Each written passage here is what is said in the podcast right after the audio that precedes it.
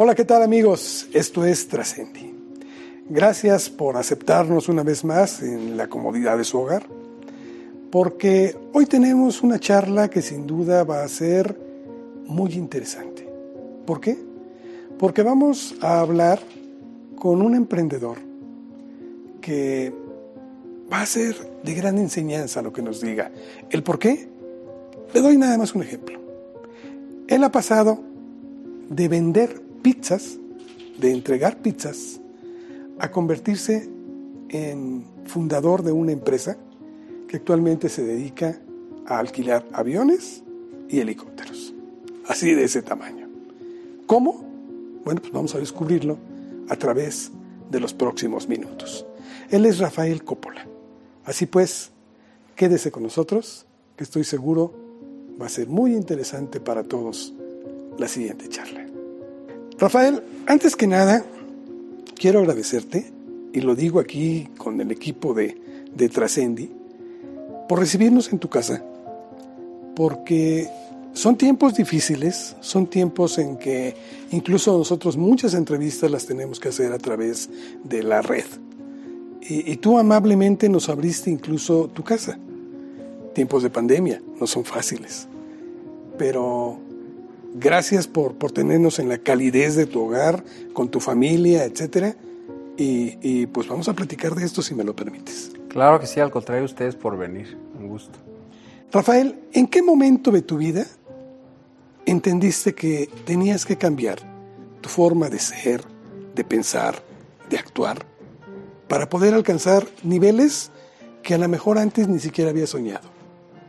Pues fíjate que, que es bien curioso, es bien curioso porque pasan los años y la gente, en mi caso particular, pues piensas, por ejemplo, yo empecé en Domino's Pizza, eh, tenía fobia a volar, entonces como que piensas qué es lo que te toca vivir. Pero realmente qué es lo que me hizo cambiar a, a base a tu pregunta, pues sabes qué fue, empezar a leer. Cuando tú empiezas a leer hablando del tema de emprendimiento, de superación personal, te hace despertar. Por eso yo siempre digo que la gente nace dos veces, el día que llega a este mundo y el día que te encuentras a ti mismo y te conectas ahí con, con Dios, con la fuente. Ese día es cuando dices, quiero que quiero cambiar mi vida. Ahí es. Y tú te encontraste, tuviste ese encuentro Sí. y has cambiado precisamente. Sí, totalmente, sí. Vamos por partes, si me permites. ¿Cómo es que tú, hijo de un piloto aviador, ¿sí? tu padre se dedicaba creo que a la misma profesión, que tenías inclinación por eso, de momento no quisiste estudiar esa carrera por temor a la fobia, que ya lo platicaremos también más adelante que superaste, y decides empezar a repartir pizzas. ¿Por qué pizzas?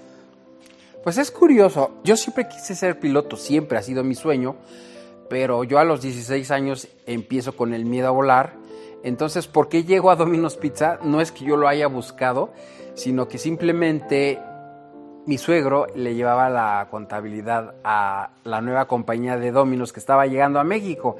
Entonces, como que de repente estaban buscando gente joven que supiera manejar moto y todo ese rollo. Dije, a ver, pues yo no, pues no tengo ninguna carrera, entonces mentalmente, ¿qué dices? Ah, bueno, puede ser una oportunidad para mí. No es que ya haya sido, ay, sí, yo quiero trabajar y soñé o nací para trabajar en Domino's Pizza, no.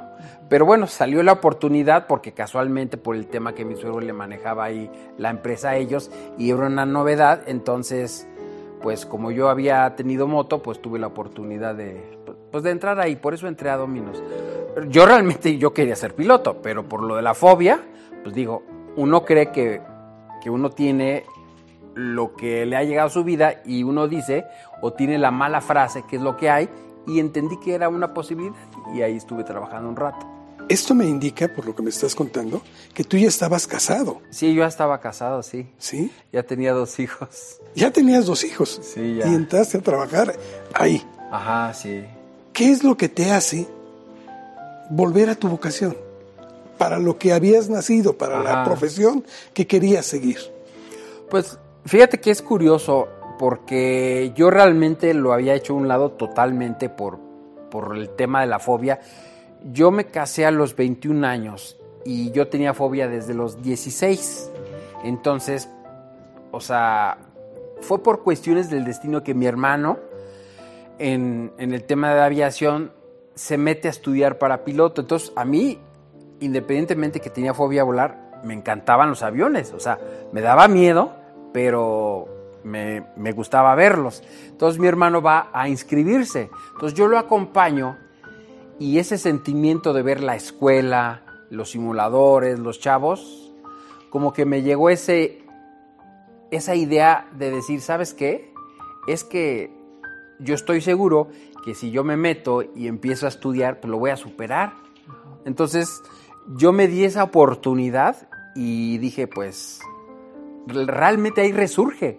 Yo nomás iba con el tema de acompañar, pero cuando entré, ese sueño volvió a, mi vida, a mi mente, y dije, no es que yo estoy seguro que si me meto, lo voy a superar. Entonces fue un reto, ¿no? Porque imagínate miedo a volar. hay mucha gente que tiene miedo a volar y vuela de vez en cuando lo menos posible. Ahora imagínate a alguien con miedo a volar y de repente ya esté volando aviones, o sea, de profesión y de que sabes que de ello depende tu vida financieramente. Entonces, pues fue un reto muy grande, pero gracias a Dios lo superé. Tu vida y la de muchas personas, porque llevas a tu responsabilidad, ¿no? Hay una anécdota que se me hace preciosa, que desde muy pequeño, tú junto con tu hermano y el resto de tus hermanos, se dedicaban a jugar a eso. Sí. ¿Quieres contarnos? Sí, claro, este, sí me acuerdo. Yo creo que tendríamos unos 13, 14 años. Estaban, me acuerdo que las dos camas así, y poníamos sábanas entre ellas y poníamos sillas por ahí. Y, se me, hacíamos como que una camina de vuelo. Los dos hermanos, o sea, somos tres, somos cinco hermanos, pero somos tres varones. Entonces, los tres estábamos eh, jugando al avión y los dos que somos hoy día pilotos, jugábamos que éramos pilotos. Y el que era sobrecargo era mi hermano mayor y al final él terminó siendo sobrecargo y nosotros dos somos actualmente pilotos. Te refiero a esta anécdota por lo siguiente, creo, y es lo que tú nos has estado manifestando a lo largo de tus entrevistas y, tu vida misma, que uno tiene el poder de atraer hacia sí aquello que verdaderamente desea, pero hay que encontrar el camino. ¿Cómo lo encuentras tú? Híjole, este, yo creo que, yo estoy convencido que, como bien dices, uno lo trae, pero cuando lo encuentras es cuando te cuestionas. La gente no se cuestiona por qué es pobre, por qué vive en esa casa, por qué muchas circunstancias, simplemente lo dan por hecho. Yo la verdad es que tuve la fortuna de, de ser un poquito disruptivo y empezarme a cuestionar, ¿no? Entonces, independientemente de ello, obviamente que llegaron libros, me abrieron la mente y entonces empecé a cuestionar y dije, pues realmente yo quiero hacer estas cosas, ¿no? O sea, como que te vas abriendo como a esas nuevas oportunidades. Y hay gente que se cierra. O sea, piensa que, el cambio viene de un gobierno o de alguien más. Entonces, cuando vas entendiendo, no, pues esto lo he vivido por lo que yo creía, pero puedes empezar a cambiar la manera de pensar. Tú dices que la lectura te, te llevó a esto? ¿Cuál es el libro que cambió esta forma de, pensar y de actuar? El primero fue El arte de hacer dinero, pero te voy a decir por qué llegó ese libro. Porque curiosamente yo ya había volado muchas aerolíneas y yo siempre iba y venía, siempre estaba en mi casa.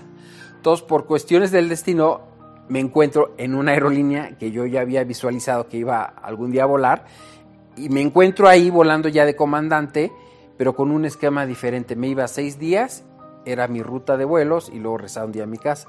Entonces, cuando despierto y hago conciencia, digo, a ver, caray, me gusta ser piloto, pero estoy entrando en lo mismo que hizo mi papá, que él siempre, afortunadamente, le agradezco, fue piloto y que nos pudo sacar adelante como padre, pero me di cuenta que iba a replicar lo mismo, de no verlo. Entonces dije, ahora mis hijos no me van a ver. Entonces como que me cuestioné y me cae el, como dicen, el balde de agua fría y le dije, yo soy muy creyente de Dios, no hablo de religión, sino de conexión con Dios. Y le dije, Dios, ¿sabes qué? Permíteme encontrar algo para poderme retirar de piloto, porque no lo quiero hacer ya toda la vida. En ese entonces tenía 36 años, dije, puta, me faltan hasta los 60 años para poderme retirar, me voy a perder de mis hijos, de verlos crecer. Entonces sí, le dije, permíteme retirarme de piloto y además poder tener una mejor calidad de vida. a partir de esa oración, este, me acuerdo dónde estaba, estaba en Tecamachalco y literalmente estaba en la avenida y a partir de ahí entonces me llega ese libro. La gente curiosamente podría decir, bueno, te llegó la Biblia, ¿no? Porque la situación, pero no, quizás no, quizás no lo hubiera, no hubiera comprendido. Lo que me abrió la mente fue, obviamente a través de esto, me llegó ese libro que se llama El arte de hacer dinero de Mario Borghino y fue fue muy raro porque yo iba, yo venía de Monterrey de pasajero a la Ciudad de México y el capitán me dice, oye, ¿sabes que no hay lugares? Vete en Premier. Me siento yo y yo era de esas personas que no leía libros. O sea, no para nada menos de superación personal, porque yo me reía de esos libros. Yo decía, el que hace estos libros es el que está haciendo dinero, no el que los compra, como hoy la gente dice. Yo, era de esos haters, ya me moleo. Pero como yo iba en el avión, pues no había manera de pararme e irme. Entonces el señor que estaba al lado traía un libro que traía una portada de dólares, que hoy ese libro ya no trae esa portada. Pero alcanzaba a ver, piense como rico, millonario y no le pregunté porque era medio penoso. dije, bueno, ya vi la portada, seguro cuando llegue ahorita voy a ir a una librería. Entonces llegué, lo compré y empecé a leer dije, híjole, o sea que sí hay manera de poderme salir. Encontré como una puerta. Entonces, a partir de ese libro llegaron muchos más, pero ese fue el inicio. Bueno, fue la oración y luego ese libro. Ahí llegó. La, oración fue lo, primero y después fue este libro. Así es. ¿Qué frase es la que te hace encaminarte a eso? Mira, que pensaras como una persona próspera. Te voy a decir por qué. Porque yo, cuando yo iba a volar y me iba a mi casa, me gusta, a mí siempre me gusta pasar por lugares que me inspiren para seguir creciendo. Entonces, para ir a mi casa me podría ir por Constituyentes o me podría ir por Reforma Lomas. Entonces, la gente dice, es que es más rápido por acá, pero dije, es que prefiero ver casas bonitas, carros bonitos, para que me inspire. Pero cuando pasaba por ahí yo me decía, si mi papá hubiera sido empresario, yo hubiera sido empresario. Yo podría tener una casa así. Entonces yo mismo me cerraba y me decía, pues no me tocó y me tocó en esta vida ser piloto, entonces pues no puedo vivir en estas casas. Entonces, cuando veo ese libro, dije, oye, entonces si hay manera como de pensar de esa manera, me gustó porque yo no lo pensaba, o sea, tenía una idea, pero yo mismo me la cerraba al decir, no, porque yo soy piloto y difícilmente pues, puedas lograr estar acá. Entonces, eso es lo que me hizo, que pensar uno como ser una, una persona próspera, pues, no es que uno no fuera próspero, porque definitivamente próspero para mí es alguien que puede pagar su casa, su coche y todo, pero de una manera, en esa zona por la que iba, pues difícilmente de acuerdo a lo que yo ganaba entonces, en ese entonces podía vivir ahí. Entonces, cuando veo ese libro, dije, no estoy seguro que si yo empiezo a pensar diferente, algún día voy a poder estar acá. Entonces, me di la tarea de, de empezar a cambiar así la mente. Y es que te vino a confrontar muchas cosas, porque tú has estado como, como repartidor de pizzas y eh, tus ingresos eran mucho menores. Sí, no. Ya habías alcanzado eh, ser piloto aviador y bueno, pues eso te da una vida, digamos, mucho más estable y de un mejor nivel. Totalmente. Además, había superado ya la fobia al miedo a volar. Como que muchas personas se quedarían en esa etapa ya superé aquello, ya, ya estoy consiguiendo metas importantes, pero tú seguiste en la búsqueda. Claro. No te quedaste nada más con esa apariencia de que estabas ya alcanzando metas. Claro. Tú querías alcanzar más. Sí. Y trabajas en ello. Sí. Porque, bueno, pues una cosa es desearlo, pedirlo, pero otra es que tenemos que aplicarlo. Claro, sí, sí, totalmente. Sí, ¿Cómo te aplicaste? Sergio. Pues, la verdad es que, mira, primero, el hermano de mi papá, que también era piloto, siempre decía, ¿sabes qué? Independientemente de la aviación, ten algo alterno, que eso alterno el día de mañana te pueda generar ingresos. Entonces, como que eso me metió como que la semillita en la mente. Entonces, eh, independientemente, como yo empecé a leer, me metía al tema de la ley de atracción, la física cuántica, la metafísica, entonces como que fui comprendiendo que realmente la mente tenía literalmente poderes. Entonces cuando yo comprendí eso dije, ah, pues, pues de aquí soy. O sea, aquí hay, estoy entendiendo que hay una herramienta para poder justo lo que yo quería, salirme de piloto. Entonces, literalmente comprendí que era como un control remoto. Sabes que esto me gusta, esto no me gusta. Entonces, yo sí me hice un fan de eso. Hay gente que dice, pues si, fuera realmente la ley de atracción verdad, todo el mundo sería próspero, todo el mundo lograría sus sueños. Sí, pero la gente lo ve como un cuento. Ah, qué bonito. A ver, voy a pensar que tengo un Ferrari tengo una casa bonita y ya mañana la tengo. Es un proceso de creer. Entonces, el problema es que la mayoría de las personas creen un ratito nada más. No aguantan el emprender, pero sí aguantan un maltrato en un trabajo toda su vida. Entonces, la gente no está dispuesta a pagar el precio cuando te sale más caro quedarte donde estás. Entonces, todas esas cosas se fueron conjuntando y entonces como que cambió el paradigma mental de decir, no, pues si de esto es verdad, no, pues, pues yo que si me, o sea, si me pudieran decir, ¿tú qué escogerías? Tienes esto, pero tienes libertad de decir, sueña y piensa.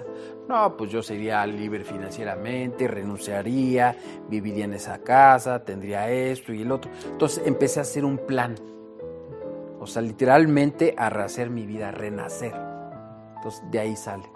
Tus sueños empezaron a cambiar. Sí, exacto. O sea, cumplí al final, cumplí mi sueño de piloto y aparte ser comandante.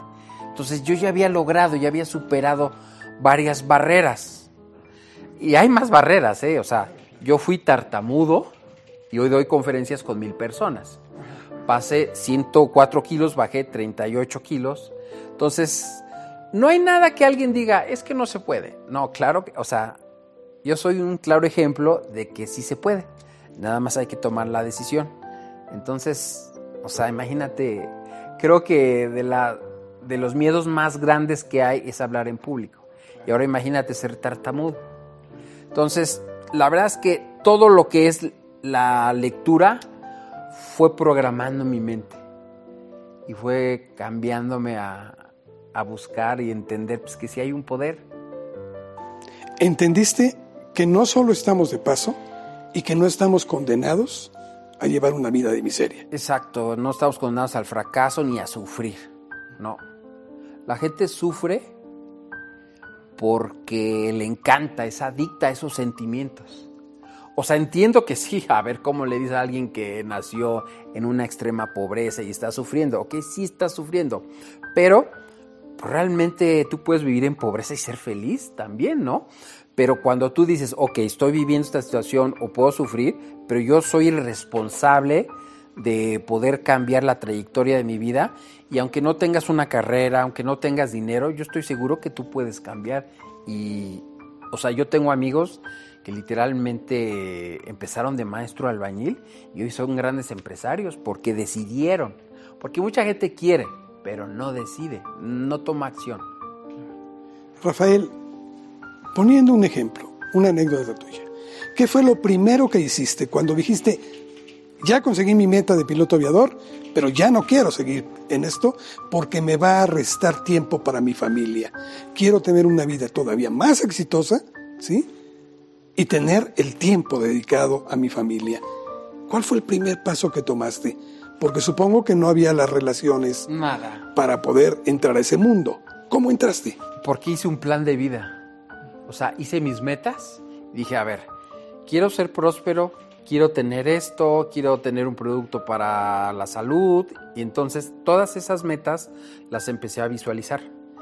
Entonces, cuando tú empiezas a visualizar, y tienes claro, es como el navegador del avión. Si tú le pones al avión la ruta, cuando tú despegas le pones el piloto automático y el avión se va para allá.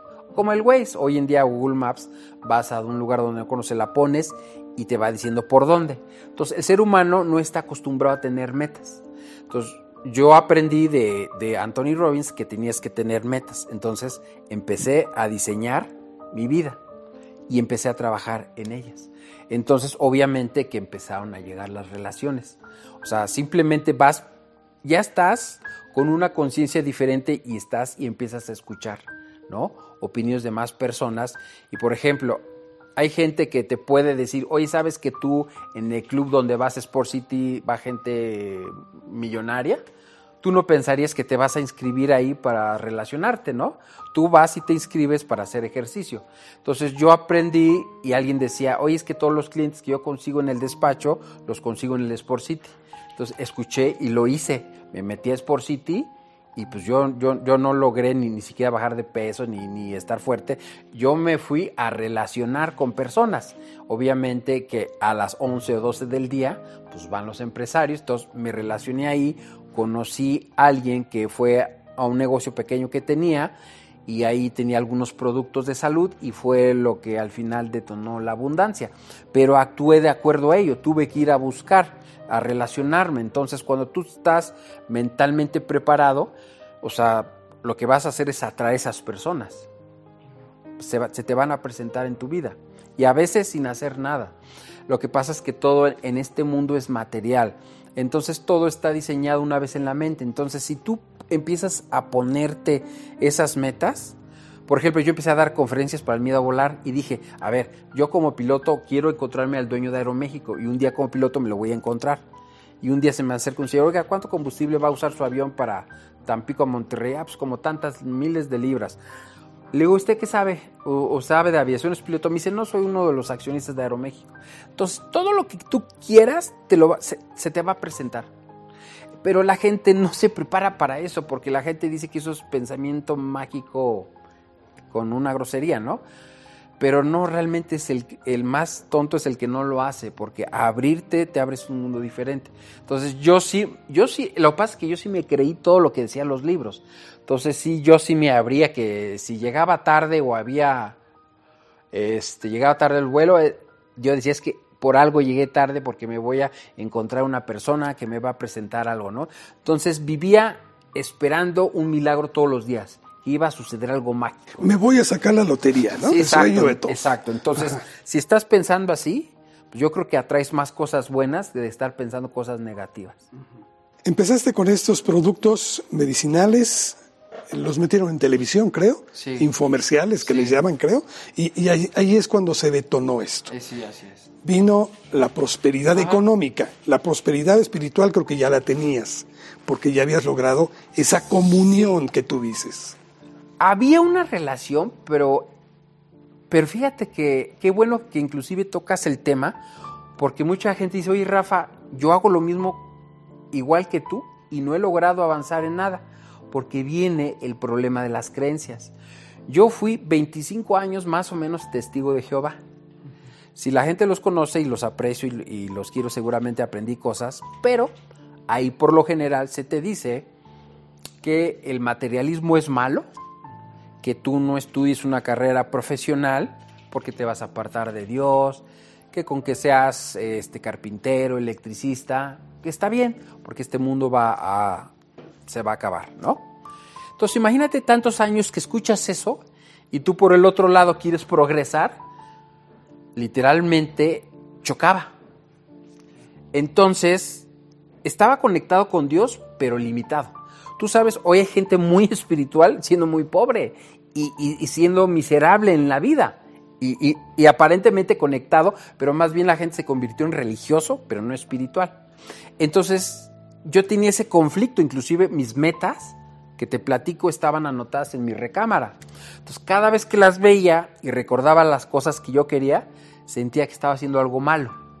Porque imagínate que te instruyen toda tu vida, o parte de tu vida, porque yo ahí entonces yo creo que tenía unos 26, 27 años, 28, escuchando todo eso y luego viendo pues, las metas, diciendo, y además de todo, exacto, además de todo aprendí de Jack Canfield que decía, una vez que tengas metas, ponle abajo, gracias a Dios por estas cosas que salgo mejor. Se puta, todavía aquí, aquí hay conflicto, porque son puras cosas materiales y abajo está Dios. ¿Qué tiene que ver Dios con las cosas materiales? Entonces yo digo, a ver, visualizo, medito, tal cual, literalmente gritaba, soy próspero, realmente me metía a ese tema de lleno, pero no pasaba nada. Entonces, después de un tiempo, entendí y me molestaba y decía, ah, ya sé, ¿por qué me está molestando? O sea, hay gente que tiene una idea, pero cuando logré hacer consciente ese bloqueo, porque dije, esto me está molestando, claro, Yo tengo esa creencia y por eso no, no logro lo que yo quiero. Entonces todavía era piloto aviador en Aeroméxico.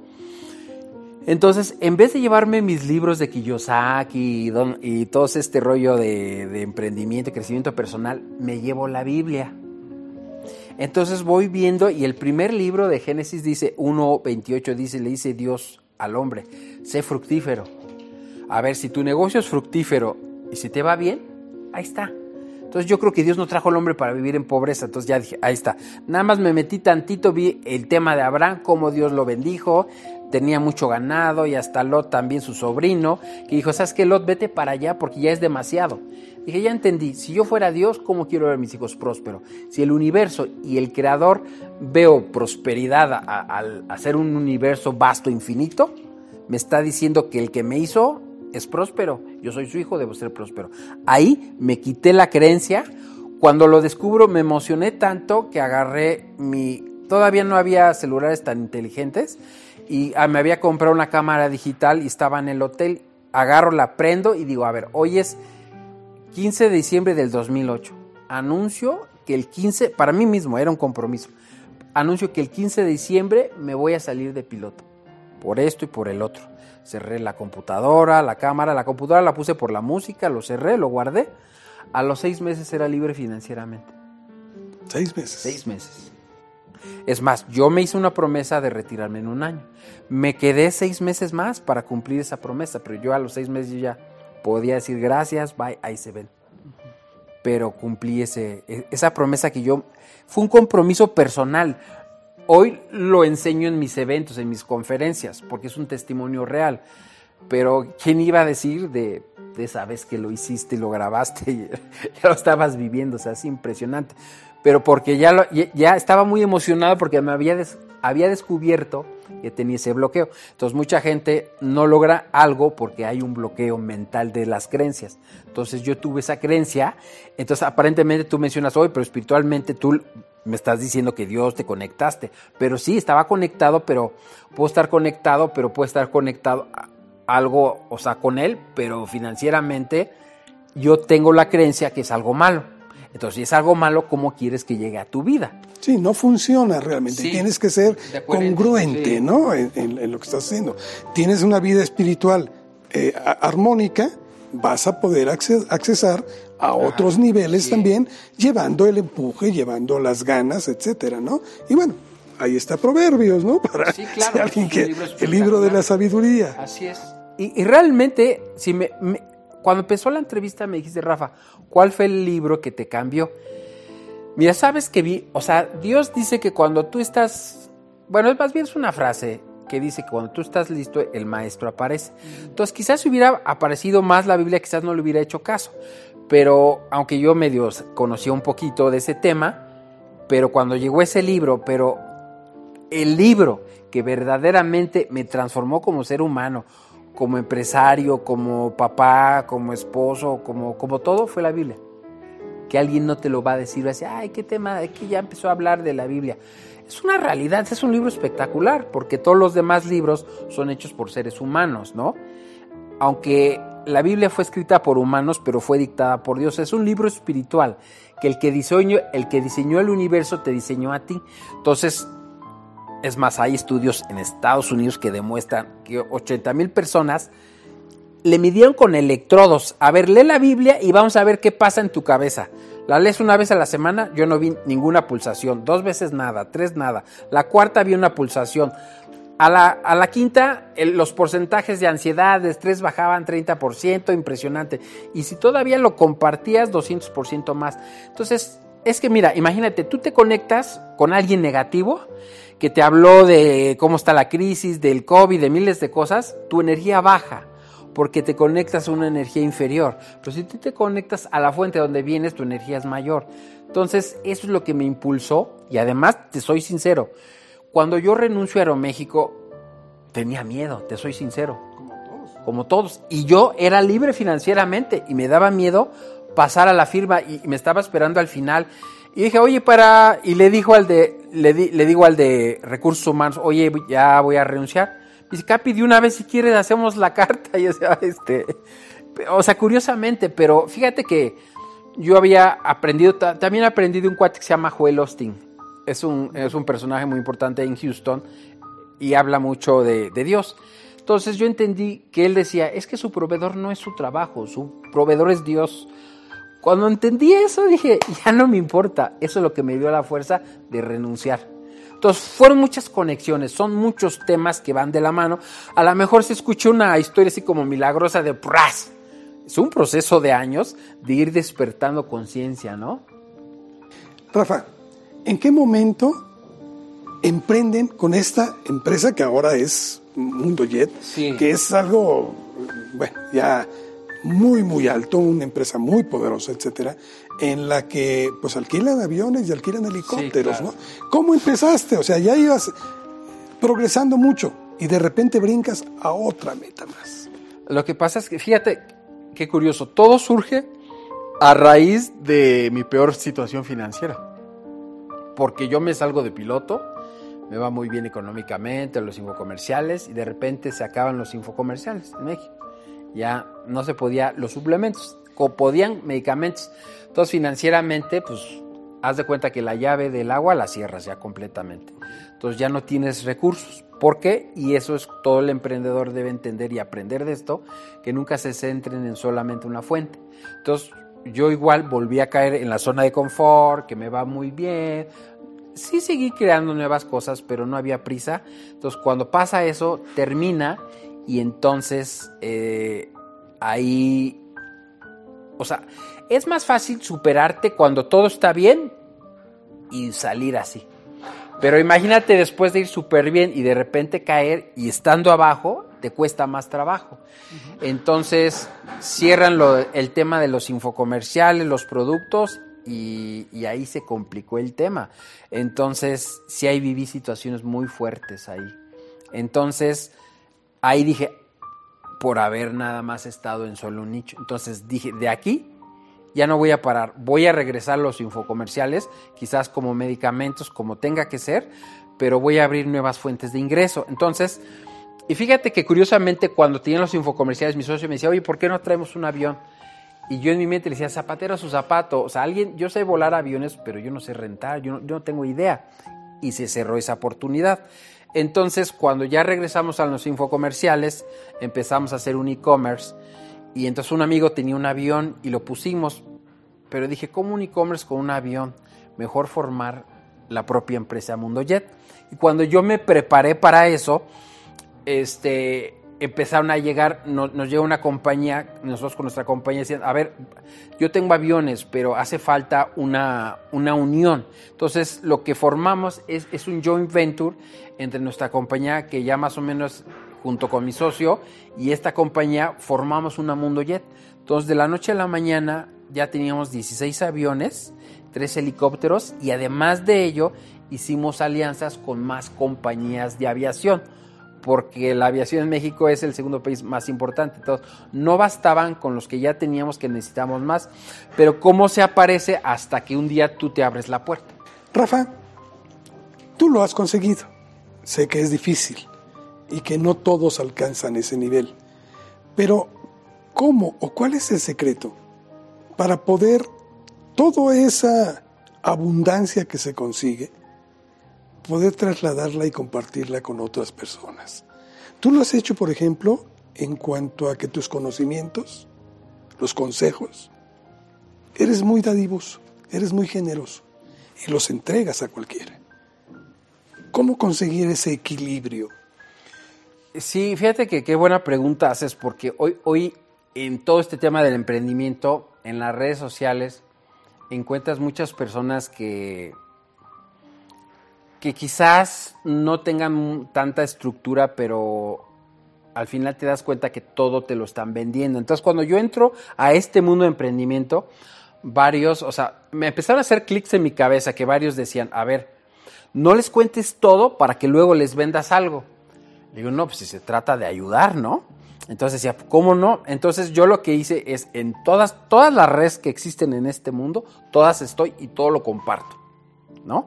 Entonces es una manera que a lo mejor quizás no tenga tanto tiempo de poder ayudar a muchas personas a hablar con ellos, eh, o en conferencias o en eventos, pero sí ahí está y está gratis. ¿no? Al final la gente dice, oye, pues sí, pero das conferencias, sí, pero doy dos o tres o cuatro. Yo no vivo de eso, yo tengo mis negocios. Entonces yo entendí que las redes sociales me apalancaban para poder dar esa información y que ahí está todo grabado. Entonces, pues yo creo que es una manera de, poder ayudar. Entonces, por eso lo, lo, hice de esa manera, porque encontré que había esas como deficiencias en este mundo del emprendimiento y por eso al final la gente le dice, es que te están vendiendo humo. O sea, son gente que no ha hecho nada y inventó un curso y ellos se han enriquecido. Digo se vale porque a veces entiendo que hay gente pues, que como un maestro, pues yo estoy dando clases, pues tengo que cobrar, ¿no? Pero a veces este, por ejemplo, hoy estaba en, una red social, en Clubhouse, que estaba, estaban hablando del amor propio y de una charla de una hora muy interesante y al final alguien le dijo, oye, ¿y tú tienes amor propio? No, yo no tengo amor propio. Entonces pasa eso. Entonces, simplemente yo lo que he dado es las cosas que me funcionaron para que la gente, si les gusta, lo puedan hacer. Entonces, es algo que, que me gusta poder compartir. Rafa, ¿Para ti qué significa o en tu vocabulario qué significa trascender? Pues mira, algo que para mí es dejar algo y que inclusive en vida, ¿no? Porque la gente se espera que alguien muera y que ya trascienda. No, aquí hay que trascender en vida. Por ejemplo, esto que estamos haciendo, lo que están haciendo ustedes, al final queda grabado y le llega a más personas y trasciende con más personas porque tú no sabes a quién le está llegando, quién está escuchando, está viendo un problema de salud, problema financiero, aquí se tocó a Dios, hay gente que dice que estaba peleada con Dios, mañana te encuentra que, que por, por una charla alguien, o sea, eso es trascender. Eh, entonces yo creo que en esta vida no creo que, que, nada más que digas, ah, este cuate vino, pasó y no sabemos qué hizo, sino simplemente hay que dejar un legado. O sea, si, han llegado cosas a mi vida que me han cambiado, pues ¿por qué no poder dar ese conocimiento y que así como uno está actuando, que también la demás gente pueda trascender con ese conocimiento? Rafa, muchas gracias. ¿Algo que desees agregar?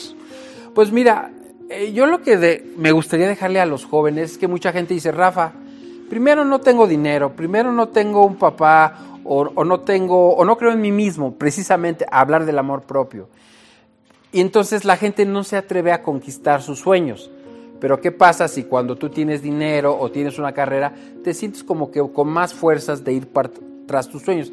Yo lo que quisiera decir a los jóvenes que deben de creer en, ellos mismos porque en una charla con una persona me decía, no, es que mi amigo conoció a un jeque árabe y ya se le arreglaron todos sus problemas porque él es muy millonario y ya está todo arreglado.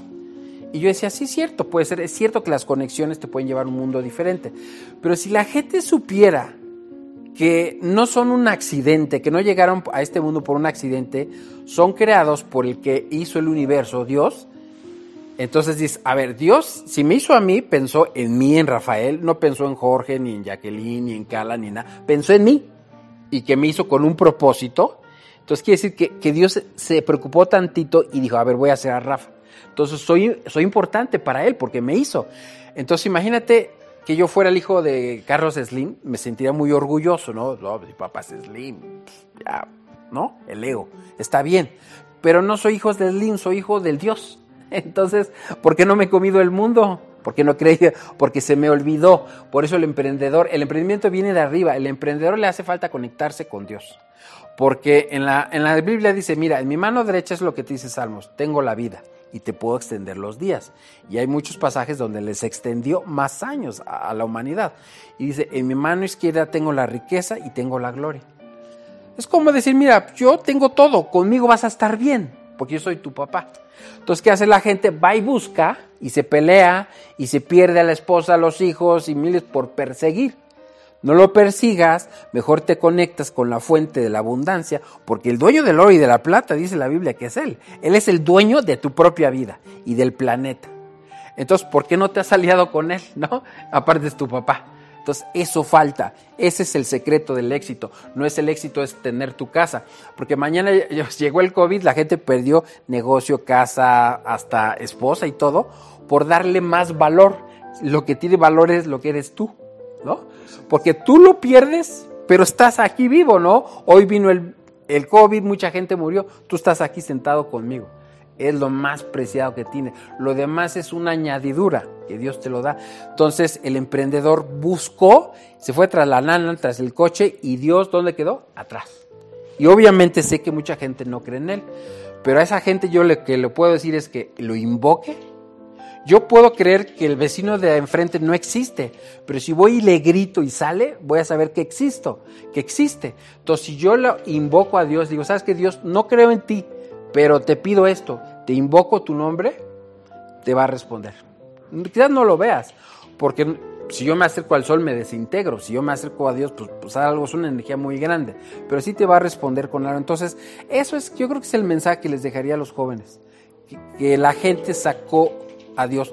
Porque mucha gente dice, es que mira, soy muy fregón, he logrado esto, mira, superé, logré, viví. Pero si te acuerdas, ¿qué pasó? Yo se lo pedí a Dios, entonces no me puedo adornar con sombrero ajeno, porque sería un ego. Por eso digo, todo lo que yo tengo se lo debo a Dios. Y esos son los grandes. Rafa, gracias. Gracias de veras por este tiempo que nos concedes. Una familia armoniosa, una vida próspera y pues un éxito en todo lo que emprendes. Y te deseo todavía muchas Muchas gracias, gracias a ti. Gracias a ti. Y a todo tu equipo, muchas gracias. Gracias. Gracias. Y para usted, por las decisiones de usted, simple y sencillamente. Gracias por habernos acompañado. Esto fue Trascendi.